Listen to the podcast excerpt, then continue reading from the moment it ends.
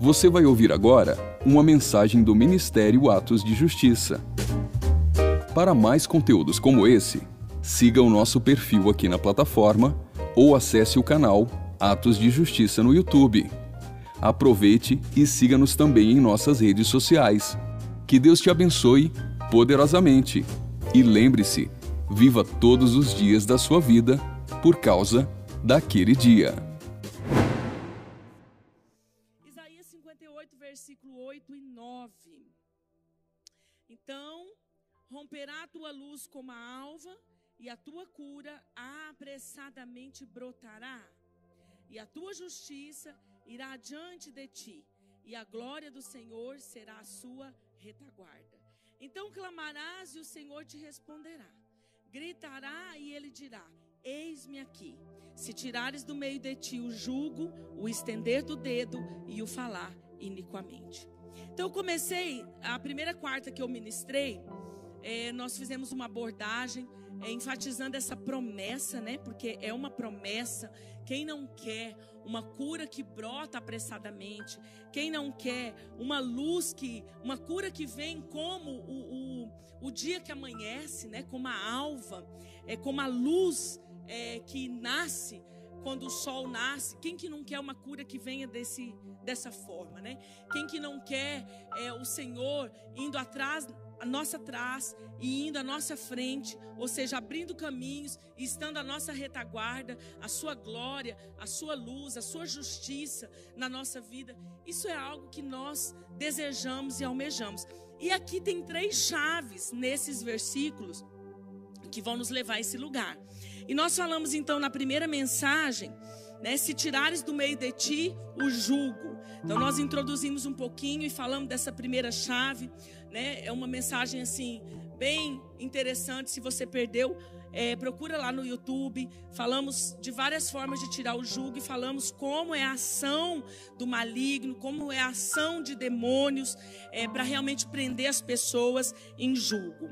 É, depois nós falamos na segunda mensagem sobre o estender do dedo, e aí falamos vários assuntos sobre a acusação, né? entramos em várias áreas. Você que perdeu também pode procurar lá. E hoje eu quero falar dessa terceira chave, né? No meu ponto de vista, de interpretar, de entender o texto, eu vejo aqui um terceiro segredo, uma terceira chave, que é o falar iniquamente. Então a Bíblia, ela condena quando nós falamos coisas vãs, ou seja, vaidade da nossa mente, é, aquilo que não edifica. Né? E o texto, esse falar iniquamente, é justamente voltado para coisas vãs, vaidades da alma. É, Mateus 12, versículo 36 diz assim: Mas eu vos digo que de toda palavra ociosa, ou seja, inoperante, inútil, que os homens disserem, hão de dar conta no dia do juízo. Então, claro que nós vamos ter uma prestação de contas dessas palavras, né? Toda palavra, ela vai ser prestada conta. Nós vamos prestar conta de cada palavra lançada. Agora, mais do que isso, é, e isso assim já seria suficiente para a gente cuidar cada palavra, mas eu tenho um foco na mensagem que é usar essa chave para que a gente possa destravar a nossa vida numa cura que se apressa para vir sobre nós. Então eu quero entender que além do juízo final de cada palavra, de cada colocação, nós também temos comprometimentos agora aqui sobre as nossas palavras. E eu quero começar assim, quero pontuar algumas coisas sobre as nossas palavras. Eu quero começar abordando as palavras torpes, né, que a gente usa ali o texto base em Efésios 4, 29, que diz: Não sai da vossa boca nenhuma palavra torpe, mas só a que for boa para promover a edificação, para que dê graça aos que ouvem. Então, a, o significado de torpe é apodrecido, podre corrompido, impróprio para uso, ou seja, sem valor. Então, é, se nós queremos, né, caminhando aqui no foco do início dessa mensagem, há três quartas-feiras atrás, se nós queremos essa promessa de Isaías 58, aqui está uh, um caminho, uma chave que nos destranca essa promessa que Isaías é, coloca para nós. Gente, essas palavras de iniquidade, é, elas vão ter, claro, é uma ação aí que às vezes vem desde uma geração passada, né, e vai se repetindo na próxima geração. E o curioso é que depois de estarmos com uma aliança com Jesus, muitas vezes nós não prestamos atenção ou não nos esforçamos o suficiente para fechar essa porta na nossa vida. E nós nos esquecemos que as nossas palavras, elas podem liberar lugares de alcance na nossa vida ou elas podem fechar ou elas podem trancar, ou elas podem impedir, ou seja, elas podem nos colocar em cadeias verdadeiramente espirituais, nos impedindo de alcançar algumas coisas. Então, esse significado de torpe, né, apodrecido, podre, corrompido, impróprio para uso, sem valor, é, é um filtro. O significado é um filtro da gente medir as nossas palavras o, o que na sua boca muitas vezes sai que é apodrecido, que é podre, que não tem valor nenhum no mundo espiritual, para Deus, nos valores do reino do céu, não tem valor. Ou seja, é algo que seria inapropriado, não é apropriado para usar. E eu quero colocar algumas coisas assim no tempo que eu tenho aqui, né? Essa, essa área tão é, é, tão vasta, né? Tanta coisa para explorar, mas eu quero focar algumas coisas. Por exemplo, que eu entendo que nos atrapalha muito.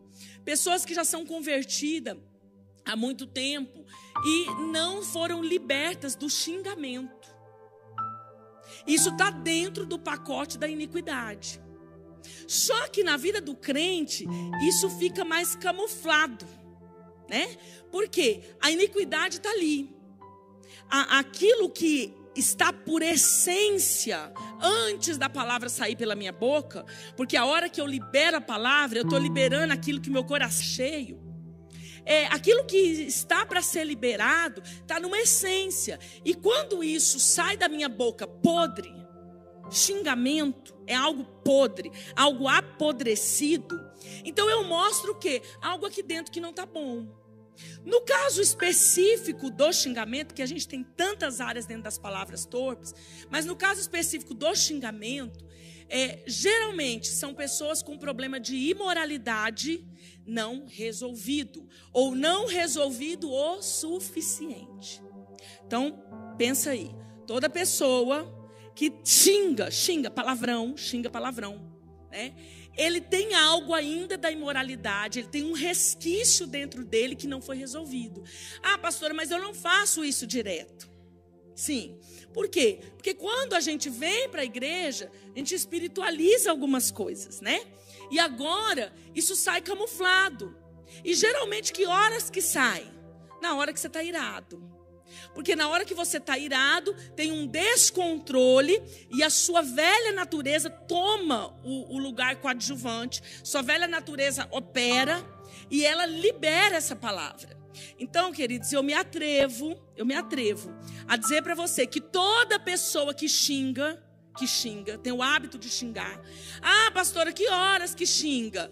Geralmente na hora que está com raiva. Xinga palavrão xinga palavrão, essa pessoa tem uma raiz de moralidade não tratada o suficiente. Né?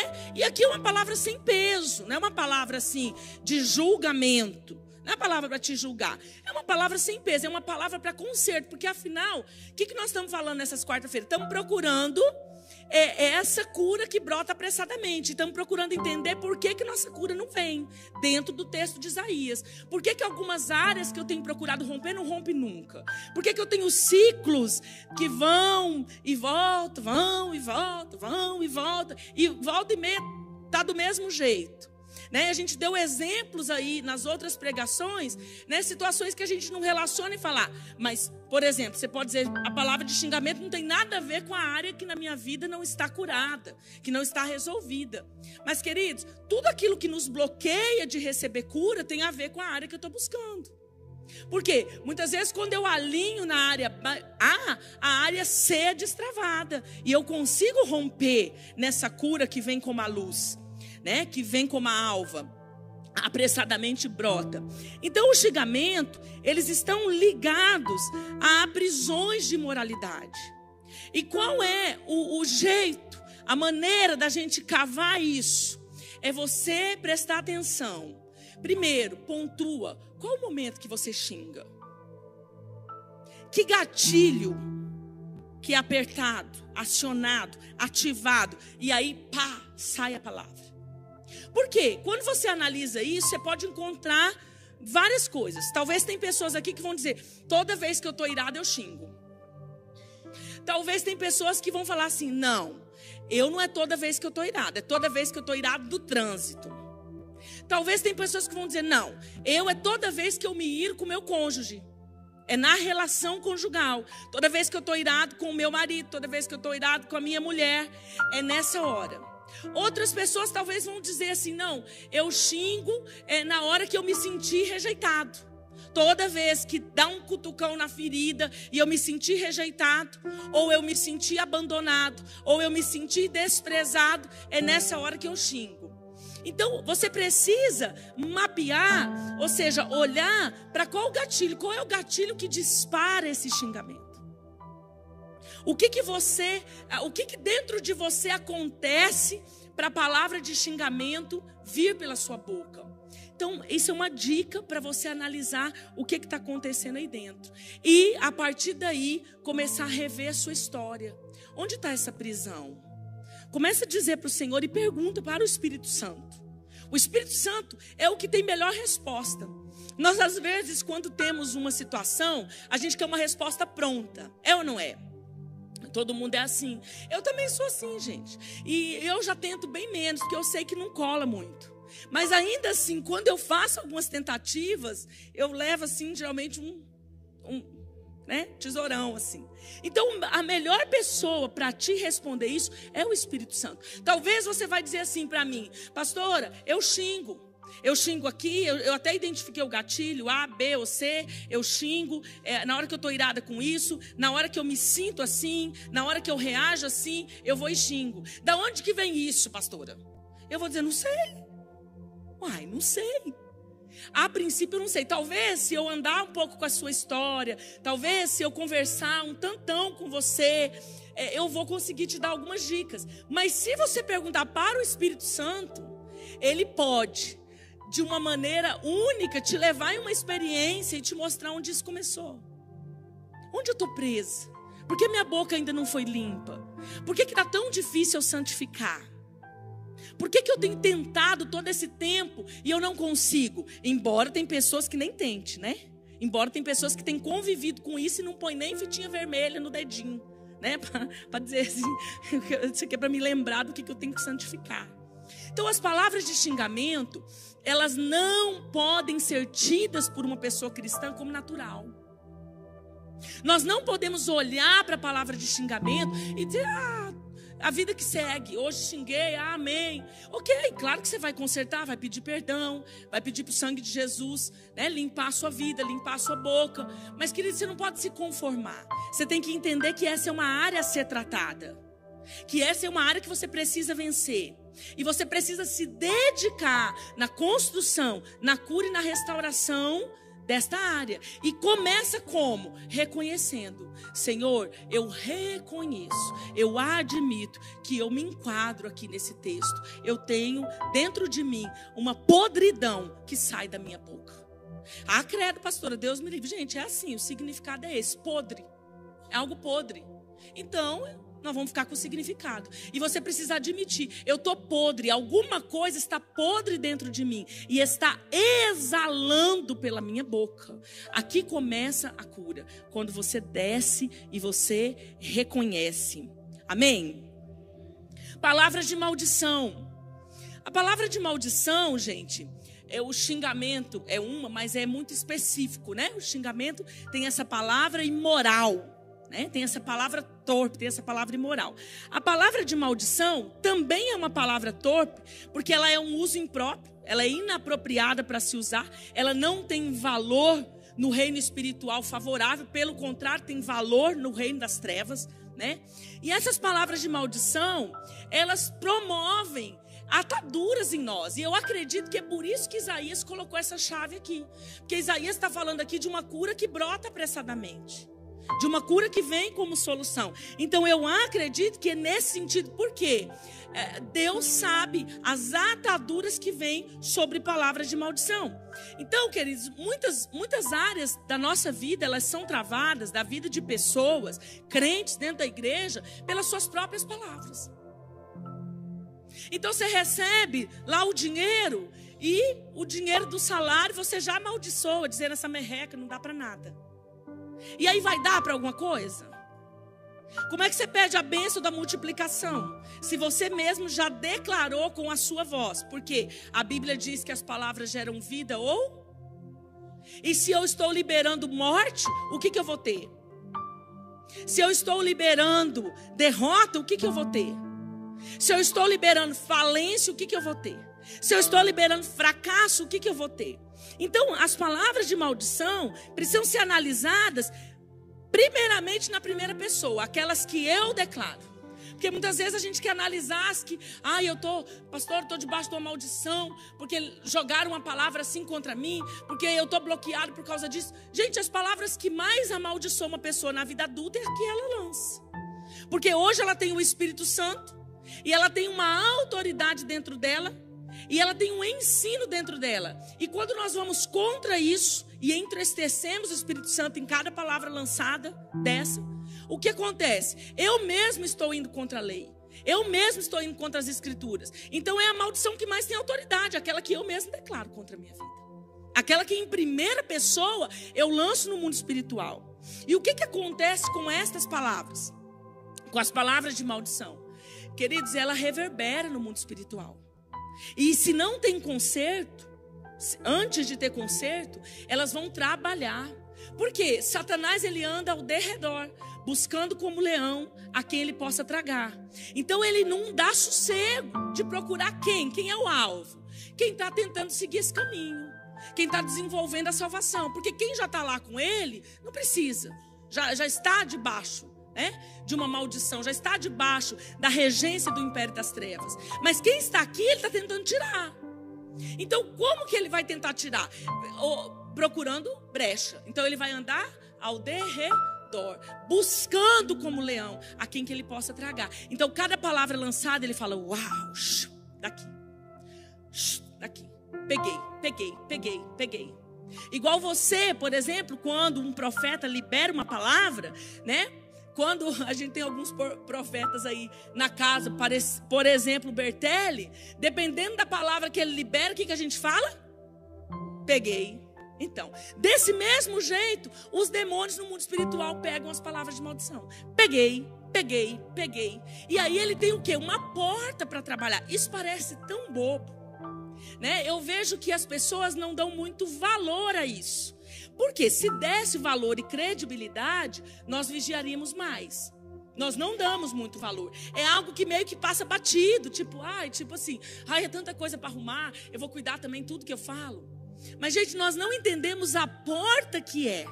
Nós não conseguimos, é, assim, analisar que porta que é isso. Aí está uma semana, um mês sem consertar aquele monte de palavras que falou na hora da ira e que me amaldiçoou. E eles estão trabalhando naquele tempo inteiro, baseado no quê? Naquela palavra que você lançou. O mundo espiritual é vivo, é real. É movimentado muito mais do que o físico. É muito mais rápido o movimento no mundo espiritual do que o mundo físico, porque as coisas no físico foram feitas a partir daquilo que não se vê. Então nós precisamos entender e consertar eu vou deixar para depois falar o conserto de todas as áreas que eu estou abordando. A gente já junta tudo. Mas nós precisamos vigiar, porque eu não vivo só de conserto. Todo dia eu vou consertar, todo dia eu vou consertar, todo dia eu vou consertar. Daqui a pouco a gente até cansa, porque não tem uma nova postura. Então, sim, enquanto eu não tenho uma nova postura, me resta o conserto. Mas eu preciso caminhar para uma nova postura. Eu preciso caminhar para uma transformação. Né? É, é tão, tão interessante pegar aqui o pedacinho, um, um, um das tantas tantas riquezas que o pastor Juscelio nos deixou nessa mensagem, mas ele diz: não é a mudança de estado, Né? Não é a água que se transforma na água gasosa, não é a água que transforma no gelo. Não adianta mudar o estado. É realmente um vinho novo. Então eu preciso pegar uma área e dizer assim: enquanto eu não tiver cura, enquanto eu não for restaurada, eu não vou sossegar. Eu vou brigar pela minha cura, eu vou brigar pela minha restauração nessa área. Eu preciso olhar para trás e dizer assim: puxa, faz um ano que eu não xingo. Faz um ano que eu não me amaldiçoo. Pelo menos, sabe, para eu começar a dizer: Uau, tem uma cura brotando aí nessa área. Tem uma área sendo vencida. Enquanto eu olho para trás. Ah, faz um mês que eu xinguei. Ah, maravilha, né? Para alguns já, glória a Deus, faz um mês. Mas eu preciso reconhecer. Essa é uma área que eu preciso vencer. Eu não posso me conformar. Nossa questão é a conformidade. A gente continua seguindo e se conformando. Muito bem, dentro ainda dessas palavras de maldição, nós precisamos avaliar sim palavras que foram recebidas desde o ventre. Né? A partir da nossa concepção, começou-se uma história desde o ventre. E às vezes nós estamos em alguma área aprisionados por uma sequência de palavras liberadas pelas autoridades maiores da nossa vida, que são, no caso, os pais, né? Quando eu estou no ventre, os pais, os avós são minhas maiores autoridades e podem ter liberado muitas coisas que hoje me afetam? Pode. Pode. Por isso, quando você busca essa cura, essa cura genuína em alguma área, é, e aí no caso, nessa área das palavras, Senhor, eu estou preso em algum lugar, onde começou isso? Muitas vezes Deus vai se encarregar de promover um processo que vai te entregar uma chave que às vezes estava lá na barriga. Né? Começam a vir informações, começam a vir situações, né? Pessoas, por exemplo, que não eram filho de crentes, que não tem uma geração, uma, duas gerações para trás, de temor no evangelho, são sérias candidatas a terem sobre si palavras ali desde o ventre. Então é importante, é importante, principalmente quando? Quando nós viemos de uma família desestruturada. Porque às vezes não temos o temor, não conhecemos Jesus, mas te, é, no, nossa família não conhecia Jesus, nós não tínhamos, mas tínhamos uma família estruturada. Então nós somos muito feridos nessa área. Mas às vezes a gente vem de uma família desestruturada. Isso já é um sinal. Gente, a gente. É, é, conhecendo histórias de pessoas, caminhando histórias de pessoas, a gente vê pessoas que foram marcadas os nove meses da gravidez pela palavra desgraçado. E desgraçado é sem a graça, é privado da graça, né? Então, isso tem um peso? Tem, tem tem. Não é como o peso das suas próprias palavras. Porque agora, na fase adulta, você em conversão, você entra em outro lugar. Por isso que eu estou falando numa sequência, comecei falando, as nossas palavras são as que mais têm poder de nos amaldiçoar, sem sombra de dúvidas. Mas cabe um conserto em palavras que marcaram nossa vida desde o ventre? Sim. Cabe um conserto em palavras recebidas durante a nossa primeira infância? Sim, por quê? Principalmente as palavras lançadas no ventre, elas têm um poder de gerar uma consequência muito forte de insegurança e medo. Por quê? Porque a fase de gestação é uma fase que eu preciso me sentir segura. E é ali que a segurança dos pais, que vem através do toque, que vem através das palavras, que vem através da, dos sentimentos, das emoções, em tudo que eu transmito para o fruto que está dentro do meu ventre, tudo isso vai gerar o quê? Segurança, vai gerar né, uma pessoa se sentindo protegida, é se sentindo forte, se sentindo segura. E o contrário disso, então vai gerar o quê? Insegurança e medo. Então tudo aquilo que eu profetizo pode gerar um quadro de um, uma, um quadro emocional em uma pessoa crônico de insegurança e medo. Então, claro que tem muitas coisas que abrem a porta do medo. Mas, gente, como as palavras geram cativeiro muitas vezes forte de medo. E pessoas que se tornam adultas, que estão em Cristo, que já provaram dessa graça, às vezes demoram a romper em se sentirem seguras, em terem coragem de fazer algumas coisas. Inclusive, esse bloqueio aqui afeta muitas pessoas ministerialmente. Ministerialmente, muitas pessoas são afetadas. Profissionalmente, muitas pessoas são afetadas. São aprisionadas no medo. E você não sabe por quê. Não, nunca, nunca passou, nunca passou por uma, um roubo, nunca um ladrão, nunca viu um ladrão sacar um revólver, nunca teve que fugir, não teve algo traumático, muitas vezes que justifica tanto. E quando você vai cavar, tá lá no ventre, né? Ou tá lá na primeira infância, né? Gerando o quê? Um lugar de insegurança e medo. Insegurança e medo, principalmente, são gerados no tempo gestacional, no tempo em que nós estamos no ventre da nossa mãe. Mas hoje hoje, com o entendimento em Cristo Jesus, pelo sangue e por essa maravilhosa e tremenda graça, é possível sair desses lugares. É possível sair de lugares escuros, de trevas, de cativeiros, que principalmente está dentro das nossas emoções, é, lugares como esse. Na primeira infância, é, além da insegurança, é muito comum essas palavras liberadas gerarem um quadro de inferioridade. É claro que nem todo complexo, nem todo quadro de inferioridade vem de palavras das nossas autoridades, pais, avós, tios, as pessoas que nos criaram. Mas eu estou dizendo aqui de possibilidades porque nós estamos tratando de palavras. Né? Então é preciso avaliar né? quadros de inferioridade, também quadros de medo que impedem as pessoas de romper nessas áreas da profissão, nessas áreas ministeriais, em outras áreas da nossa vida, podem vir de complexos lançados por palavras. E aqui agora já não entra mais uma avaliação só das palavras dos pais só das palavras dos avós. Aqui entra fases da nossa vida é, em que na primeira infância nós tivemos debaixo de autoridade. Envolve professores, né, educadores, envolve pessoas ali que muitas vezes pelas suas palavras nos encarceraram nesse lugar. E queridos, qual que é uma, uma, um grande assim problema de não resolver isso? É que muitas vezes, sem ter plena consciência, eu acabo repetindo, principalmente com os nossos filhos, aquilo que fizeram com a gente. Sem uma plena consciência, eu começo a encarcerar pessoas com palavras. Né? Às vezes eu passo para a geração dos meus filhos, ou não necessariamente para os meus filhos, mas para aquelas pessoas que eu tenho oportunidade de tocar, que eu tenho oportunidade de fazer parte da vida. Eu começo também a lançar essas palavras, porque vem de algum lugar que está amargo, que está sujo, que está apodrecido na minha essência, na minha história, está guardado dentro de mim, eu não limpei.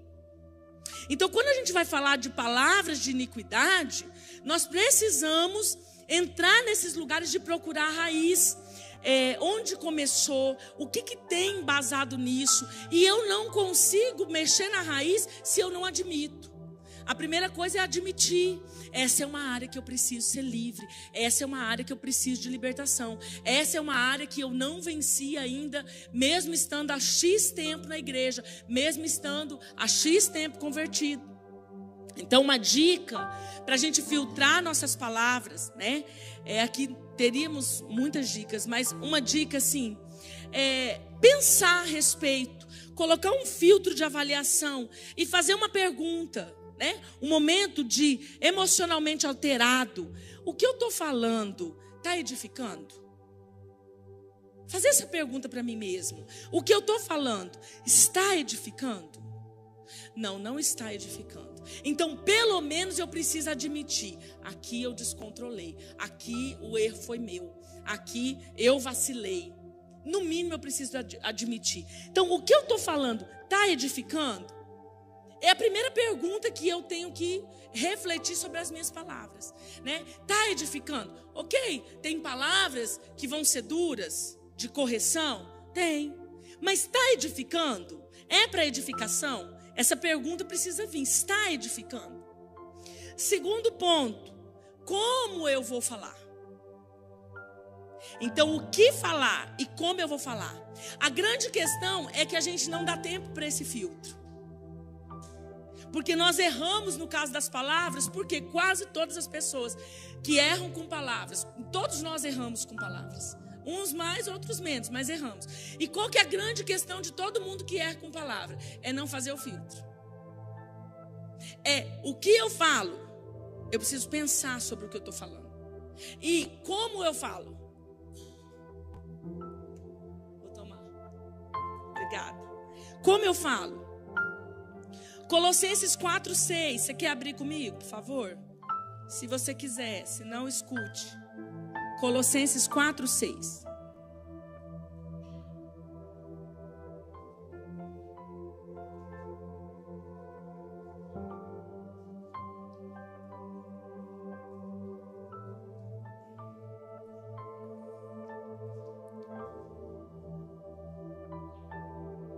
A vossa palavra seja sempre agradável, temperada com sal, para que saibais como vos convém responder a cada um. Amém? Fala tudo aqui, né? Só é difícil para colocar em prática. Pensa um versículo difícil para colocar em prática.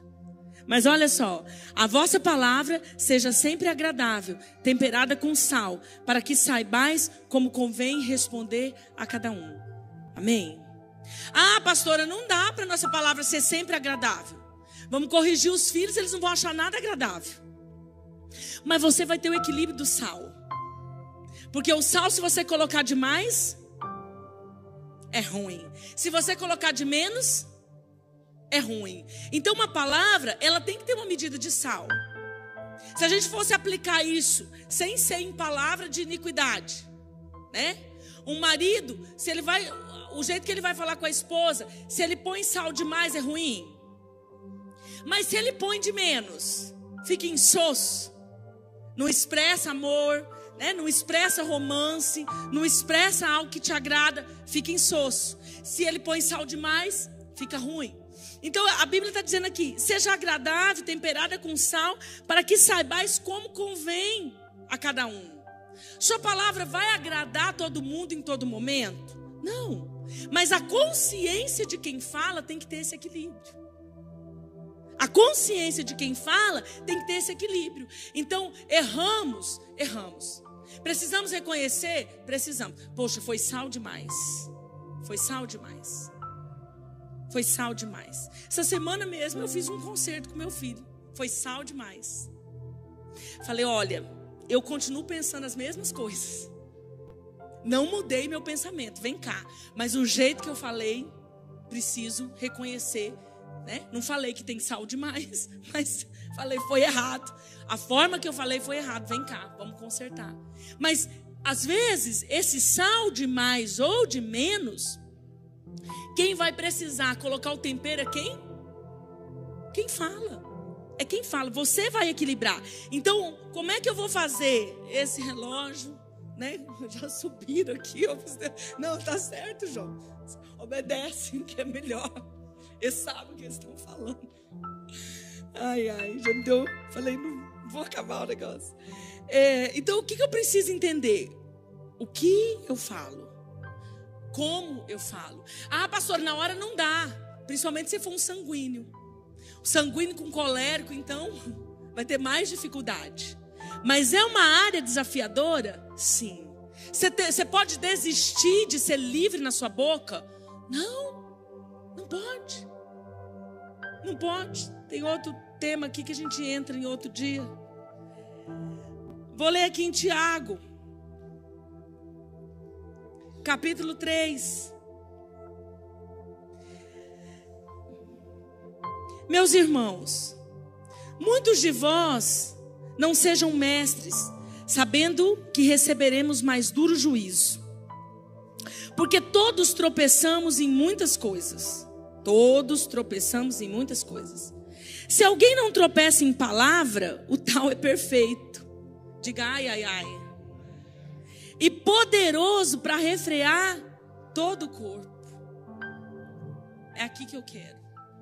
O poder de quem equilibra a palavra tem autoridade para o resto todo. Se você é alguém que governa bem a sua língua, você pode saber que outras coisas você vai conseguir dominar. Pastora, conta o segredo. Eu estou tentando descobrir. Estou firme nessa caminhada. Mas eu tenho algumas coisas que funcionam, né? Bem simples, que você já sabe. 10. Não deu 20. Não deu, sai correndo. Sai correndo, sai correndo, sai correndo, sai correndo. Foge, foge. Para você não ser tentado a liberar antes da hora, fora do tempo, fora do tempo. Eu quero terminar lá com Isaías. ai, ai. No ano em que morreu o rei Uzias, eu vi também ao Senhor assentado sobre um alto e sublime trono, e a cauda do seu manto enchia o templo. Serafins estavam por cima dele.